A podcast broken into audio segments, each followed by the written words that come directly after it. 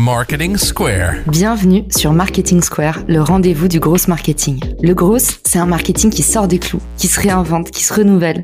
C'est aussi un mindset qui repose sur l'envie de se dépasser, de se détacher de ses opinions une bonne fois pour toutes et d'apprendre en continu. Si tu te reconnais dans cette description, que tu sois débutant ou expert, abonne-toi. Ce podcast va devenir ton meilleur allié. Cet épisode est rendu possible par celle-ci, la solution française pour piloter sa croissance clé en main. Quand on gère une boîte, on sait souvent plus où donner de la tête. Prospection commerciale, finance, compta. Avec celle-ci, c'est fini la phobie administrative. Rendez-vous dans les ressources de l'épisode pour tester gratuitement ce logiciel complet et accessible. Promis, celle-ci va vous simplifier la vie. Bon épisode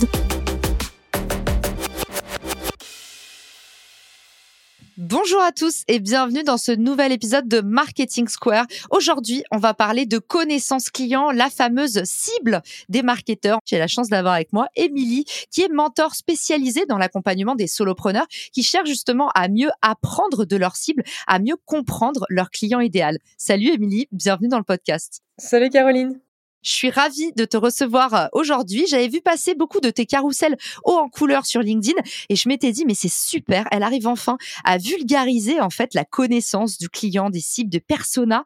C'est des choses qui donnent parfois des boutons, des choses qu'on met sous le tapis et du coup bah à la fin du process, on se dit mais j'arrive pas à vendre. Et souvent le problème vient du point de départ, c'est qu'on a mal identifié ces cibles. Émilie, c'est quoi pour toi les grosses douleurs qu'il y a par rapport à l'identification des cibles? Pourquoi est-ce qu'on s'y prend toujours comme des manches? Souvent, le problème, c'est qu'on part de son expertise en se disant ouais, ça va se vendre, c'est sûr.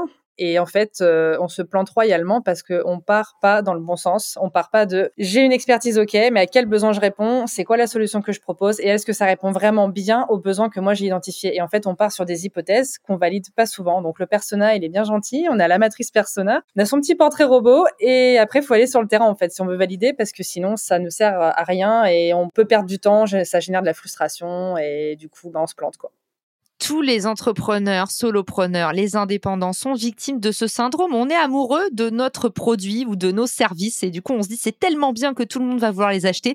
Mais si vous faites un truc pour vous, vous serez souvent le seul à l'acheter. Donc Émilie aujourd'hui, elle va nous dévoiler sa méthode pour pouvoir se confronter à la réalité de nos clients et donc façonner une offre irrésistible. Cette méthode, Émilie, elle s'adresse à qui? Eh ben en fait, à tous les solopreneurs qui se posent des questions sur leur positionnement, que ce soit au niveau de l'offre ou au niveau des cibles. Génial. Et les avantages, du coup, de cette méthode, en deux mots, à la fin de l'épisode, comment va-t-on ressortir? C'est quoi notre avant-après? Eh bien, en fait, le avant, on a des hypothèses, on connaît un petit peu sa cible, et à la fin, eh ben, on va avoir toutes les clés pour devenir vraiment incollable sur sa cible, à tel point qu'on va connaître en profondeur ses besoins, ses attentes, ses freins, ses motivations, ses points de douleur. Tu m'as convaincu, Émilie. Par quoi est-ce qu'on commence? Alors déjà, le format idéal pour vraiment partir sur le terrain et connaître sa cible sur le bout des doigts, c'est vraiment le format interview. Pour valider, ajuster une offre, identifier de nouveaux besoins pour innover, améliorer l'impact de sa communication. Et c'est pas un format qu'on fait que au début quand on se lance. C'est vraiment quelque chose qu'on fait tout au long de la vie de son entreprise parce que je vois trop souvent des solopreneurs qui me disent ouais, je fais une super étude de marché et puis s'arrête là. Et en fait, il faut le faire tout au long de la vie de son entreprise. Et le meilleur outil pour réaliser ces interviews, c'est vraiment le guide d'interview. Ça permet d'avoir un fil rouge pour poser des questions de manière fluide, structurée et objective. Parce que là, l'objectif, c'est pas de convaincre que notre produit c'est le meilleur du monde, c'est vraiment de comprendre en profondeur les besoins et les attentes de sa cible. Donc là, on est vraiment dans une posture un petit peu en mode éponge, comme j'aime bien le dire. On garde euh, la tête sur l'objectif. Notre objectif, c'est d'avoir des réponses à nos questions et c'est pas d'essayer de convaincre qu'on est les meilleurs. Donc, il va vraiment falloir éviter ce qu'on appelle les fameux biais cognitifs. Concrètement, c'est pas couper la parole, rester le plus ouvert possible, avoir une posture neutre et d'être dans un état d'esprit de relance sur les réponses que va nous dire notre interlocuteur et pas sur euh, des questions trop orientées. Donc l'idéal, c'est vraiment des questions ouvertes au maximum. Et alors, pour faire un questionnaire interview, on n'a qu'à dire ça comme ça, vraiment comme une conversation, pour que ce le plus fluide possible, et c'est pas on pose des questions bêtement comme on peut nous, nous attraper parfois dans la rue à poser des questions. Là, c'est vraiment la méthode entonnoir. Là, on part concrètement des pratiques, des usages pour arriver petit à petit sur crash tester notre offre, nos idées, notre positionnement. On a cinq phases. La première phase, en fait, c'est ce qu'on appelle la phase d'amorçage. Donc là, concrètement, c'est l'introduction. Là, on explique un petit peu pourquoi on fait cette interview, pourquoi c'est important pour nous. On insiste vraiment sur le format conversation, confidentialité. On n'est pas là pour diffuser sur les réseaux. C'est vraiment entre l'interlocuteur et moi. On précise qu'on enregistre parce que ça, je mets vraiment un point d'honneur là-dessus. C'est important d'enregistrer ces interviews. Par expérience, essayer d'écouter quelqu'un, de le relancer, de poser des questions et de prendre des notes en même temps, c'est pas possible. On perd du contenu et c'est vraiment trop dommage. Donc vraiment prendre ce réflexe-là. Une fois qu'on a un petit peu fait cette phase d'amorçage, on va présenter l'étude. Donc ça, c'est la deuxième partie. On explique un petit peu notre démarche, on précise un petit peu à l'interviewé où il va, qu'il soit fixé un petit peu sur le contenu. Si par exemple on décide d'aller voir ses non-clients, on peut très bien leur dire voilà, bah, écoutez, euh, j'aimerais vraiment connaître vos pratiques et recueillir vos idées et vos suggestions sur un concept que je souhaite vous présenter et en même temps savoir un petit peu plus sur vos usages. Et si on va chercher plutôt des clients, on a envie de retourner voir nos clients pour leur poser des questions, ça va être plutôt ben, j'aimerais vraiment avoir votre feedback complet sur notre collaboration, que vous me racontiez vraiment en profondeur l'expérience qu'on a vécue ensemble et vraiment de manière très ouverte bien préciser à la personne qu'on a en face de nous qu'il n'y a pas de bonne ou de mauvaise réponse parce que beaucoup de gens sont stressés à l'idée de faire des interviews et en fait l'objectif c'est leur vérité donc euh, il n'y a pas meilleure solution que ça. La troisième phase que moi j'appelle euh, le balayage des usages et attitudes. Donc là, on est vraiment dans la partie compréhension des pratiques, des usages. Donc on part vraiment sur des questions un maximum ouvertes. Là, en termes d'exemple, pour comprendre les motivations, les freins et les besoins, si on va chercher des non-clients, on va poser des questions typiquement qui vont être euh, raconte-moi comment tu fais lorsque tu achètes tel produit ou que tu fais appel à tel prestataire. C'est quoi tes critères de choix quand tu consommes tel produit ou tel service? À quoi tu fais attention? Est-ce que tu te fais accompagner? Qu'est-ce que tu fais seul? Pourquoi? C'est quoi les vertus, les points forts et les inconvénients de ces méthodes-là? Poser un maximum de questions pour se glisser un petit peu dans, sa peau et se dire bah, concrètement comment ça se passe vraiment? Raconte-moi ton expérience comme si tu me tenais par la main que j'étais avec toi quoi. Et après, quand c'est pour les clients, donc cette fois-ci, on peut très bien poser des questions sur euh, raconte-moi dans quel état d'esprit t'étais quand t'as fait appel à moi et que t'as apporté ma prestation. Dis-moi pourquoi tu m'as choisi. Si tu devais me donner cinq adjectifs pour décrire mon approche, tu dirais quoi? Qu'est-ce que tu as particulièrement apprécié dans mon approche? Qu'est-ce que tu aurais voulu avoir que tu n'as pas eu, par exemple? Ça, ça peut vraiment être des questions qu'on peut poser aussi. Et je rajoute toujours une petite question, la question de la baguette magique. J'appelle ça euh, baguette magique parce que je leur dis toujours, OK, je te donne une baguette magique. Ce serait quoi la solution idéale pour répondre à, tes enjeux, à tes besoins? Ou quelle aurait été la solution idéale s'ils ont eu quelque chose de déceptif avec une autre expérience? Donc vraiment poser cette question-là parce que là, ça va vraiment permettre de boucler un petit peu cette partie pratique en posant une question sur quelque chose de projectif. Donc ça, ça va vraiment être hyper positif et ça va permettre d'amener de manière naturelle, ok, merci beaucoup maintenant, j'ai appris énormément sur tes pratiques, c'est top, j'aimerais vraiment avoir ton avis sur un concept que j'ai envie de te présenter. Et là, on peut commencer à dérouler un petit peu plus en détail des offres qu'on a envie de lancer, euh, tester sa communication. Là, c'est vraiment le moment où on peut se permettre de partager des supports de communication, sa page LinkedIn si on veut avoir des, retours, son site internet, sa plaquette de communication, des documents qu'on a, son identité ou tout simplement euh, écrire une ou deux phrases clés sur un concept. La question qu'on doit poser d'abord, c'est spontanément, qu'est-ce que tu en penses? C'est la seule chose qui nous intéresse parce que vous allez voir que naturellement, en fait, en posant cette question-là, les gens ils vont commencer à parler et tout l'enjeu va être de relancer sur leurs réponses. C'est là, en fait, où on va pouvoir être fort et on va pouvoir comprendre en profondeur ce que les gens vont nous raconter et pas rester en surface. Émilie, justement, tu nous parles d'émotion dans le point numéro 3. Dans le point numéro 4, tu nous dis il faut demander de la spontanéité. Qu'est-ce qui se passe si on commence un peu à sympathiser au fil de l'interview avec l'interviewé? Est-ce que du coup, euh, c'est prouvé qu'il va moins nous dire la vérité? Quelle est la bonne posture à adopter? Parce qu'on a compris qu'il fallait se taire et laisser parler l'autre. Alors moi, ce que je recommande, en fait, c'est un peu jargonnant, mais accuser-réception, c'est-à-dire de bien reformuler, en fait, quand des personnes vont nous parler, on dira, ah ouais, ok, tu m'as dit ça, ouais, ouais, c'est vrai que je trouve ça super intéressant, etc. Mais s'arrête là et on commence pas à rentrer dans une argumentation. Ça, on peut le faire en off après l'interview si on revoit la personne ou si on veut approfondir un sujet. Mais le problème, c'est qu'en faisant ça, on risque de partir en digression et on peut sans le vouloir, tuer un petit peu le reste de l'interview parce que la personne, elle va être dans un autre mode et elle va pas forcément être objective quand elle va répondre. Le juste milieu est un peu plus compliqué. Alors, quand c'est des non-clients, c'est plus facile parce qu'on se connaît pas. Quand c'est des clients à nous, il faut faire attention à cette proximité, justement, essayer d'être le plus neutre possible en restant bien focus sur ce que les gens vont nous raconter et en précisant aussi dès le départ dans l'interview, euh, en introduction, que euh, on est là pour faire une conversation, mais c'est dans un but aussi de pouvoir euh, être un peu sérieux. Donc en fait, l'idée, c'est de mettre le plus possible l'affect de côté quand même et pas rentrer dans une conversation euh, trop ouverte. Bah oui, voilà, en fait, c'est ça. Alors après, c'est vrai qu'il faut quand même euh, que ce soit quelque chose de convivial. C'est pour ça que dans la manière de tourner les questions aussi, on n'est pas des robots. Ah ouais, ok, très bien, t'en penses quoi? Et quand tu m'as dit ça, euh, qu'est-ce que t'entendais par là? Ah d'accord, ok, je comprends, mais est-ce que si je résume bien ton idée, t'as bien voulu me dire ça? Ah oui, ok, super, c'est bon, merci beaucoup. Là, on, a de l'empathie, mais de l'empathie un petit peu maîtrisée. Et souvent, ce qu'on oublie, c'est de s'assurer qu'on a bien compris ce qu'on nous a dit. Parce que par expérience, mon boss m'avait dit une phrase qui m'a toujours marqué et que je recommande de garder en tête à tout le monde. J'avais fait mes, mes interviews, j'étais trop fière, c'était mes premières interviews, et il me dit, ok, t'as du super contenu, euh, ok, la personne, elle t'a dit ça, et, euh, et alors pourquoi elle t'a dit ça? Je sais, bah, elle m'a dit ça parce que il fait. Mais est-ce que tu es sûr à 100% qu'elle t'a dit ça? Parce que ça ou parce que tu fais des suppositions?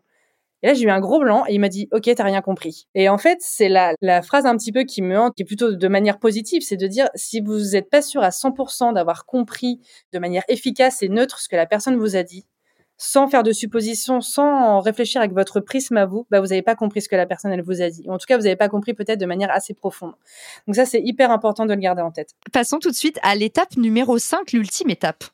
Alors, l'étape numéro 5, eh ben, c'est ce qu'on appelle tout bêtement la synthèse et le remerciement de la personne interviewée. C'est-à-dire que c'est le moment de recueillir un petit peu les dernières perceptions de la personne qui a donné du temps pour nous, de lui demander un petit conseil d'amis pour finir. Et ce que j'aime bien aussi, j'aime bien conclure mes entretiens là-dessus, c'est une fois qu'on lui a présenté un petit peu son concept, je vous propose de commencer des phrases et de les terminer spontanément. Ce qui est bien avec ce concept, c'est que ce sera encore mieux si, en revanche, ce qui est moins bien, c'est que, en fait, dans l'idéal, il faudrait que. Et ça, ça permet un petit peu de synthétiser tout ce que la personne vous a dit et de vous dire, OK, ça, ça match avec ce que j'ai entendu avant, etc. Et du coup, ça vous permet de pouvoir synthétiser un petit peu. Après, non, c'était des conseils que j'avais donnés un petit peu avant sur vraiment la nécessité de reformuler et de ne pas oublier le petit cadeau pour remercier les personnes de donner du temps, ce qui s'appelle euh, l'incentive. Ça peut prendre n'importe quelle forme. Une heure de conseil, un template, un guide gratuit, un échantillon, un accès VIP, une formation, n'importe. Mais en tout cas, donner un contenu utile, quelque chose d'utile pour la personne que vous avez en face. Donc là, ça va vraiment dépendre et ça va s'adapter en fonction du public qu'on a en face de nous. Ou même, ça peut être poser une question ouverte en disant, et demain, comment je peux vous aider? C'est quoi le, le petit truc utile que je peux vous donner pour vous remercier de votre temps? C'est clair. Encore mieux de faire ça en mode question ouverte. Comment je peux vous aider? C'est toujours encore mieux que d'arriver en présupposant que les gens euh, vont vouloir ça et ça. Et ça fait toujours euh, plaisir. Tu nous as parlé de, consentement. J'ai beaucoup aimé. Tu nous as dit dans la partie 1, il faut vraiment euh, prévenir les gens, leur expliquer, voilà, est-ce que ça vous dérange d'être enregistré? Je trouve que en France, on fait ça assez mal. On impose beaucoup aux gens, alors que souvent, avec le consentement, on obtient des, de bien meilleurs résultats et de bien meilleures relations. Émilie, une dernière petite question question qui me titille. Comment est-ce que euh, on les approche ces interviewés? Est-ce que tu as des petites astuces, des bonnes pratiques pour nous? Parce que les interviews clients euh, de l'autre côté de la barrière, euh, c'est souvent on adresse, tu vois, des CEO, des décisionnaires, des gens qui n'ont pas beaucoup de temps. Comment est-ce que toi tu les approches? C'est quoi ta méthode infaillible? Il n'y a pas de méthode infaillible. Tout dépend vraiment de la cible qu'on veut aller chercher. Il y a des cibles qui sont plus ou moins faciles à approcher. Mon meilleur conseil, ce serait de se dire, OK, si j'étais cette personne-là, c'est quoi sa journée type? Quelles sont ses habitudes et où je peux essayer d'aller la trouver? Je veux m'adresser à des hôtels 5 étoiles. Est-ce que je vais voir des syndicats, des fédérations, des associations? Est-ce que je me rends sur place directement? Parce que des fois, c'est plus efficace. Moi, ça m'est arrivé plein de fois d'aller directement sur place pour pouvoir euh, demander aux gens euh, de manière non intrusive, mais de leur dire, voilà, écoutez, je vous explique ma démarche. Est-ce que vous auriez un petit peu de temps à m'accorder? Notamment quand c'est des gens qui ont très peu de temps. Des fois sur place, ils disent ok, bah c'est bon, j'ai, même si c'est pas forcément euh, une heure, hein, une heure c'est très long, j'ai 20 minutes devant moi, vous pouvez me poser vos questions, bah ok, on y va et on essaie d'être un petit peu agile comme ça. La méthode en fait à avoir en tête, c'est c'est quoi ses habitudes en fait? Comment cette personne-là euh, agit au quotidien et comment je peux essayer d'aller la chercher? Donc d'ailleurs, j'ai fait un carousel dessus il y a pas longtemps sur justement des actions pour essayer d'aller chercher un petit peu ces publics-là les acteurs publics, les, collectivités de là où on habite, qui peuvent être des relais, euh, les associations, les syndicats, les clubs d'entreprise. Enfin, il y a plein de manières. Émilie, merci beaucoup pour tous tes conseils. On y voit beaucoup plus clair. Je récapitule les étapes que tu nous as partagées. Aujourd'hui, tu nous as dit, tout d'abord, il faut commencer par accepter d'écouter les gens. Et là, j'avais une super astuce qui m'avait été donnée par mon amie Nina Ramen, qui se mettait un petit post-it avec marqué tais-toi pour faire ses interviews utilisateurs. Voilà. Si vous êtes un invétérable bavard, vous faites ça. C'est la technique que Émilie et moi, on pourrait s'appliquer parce qu'on adore toutes les deux papoter aussi.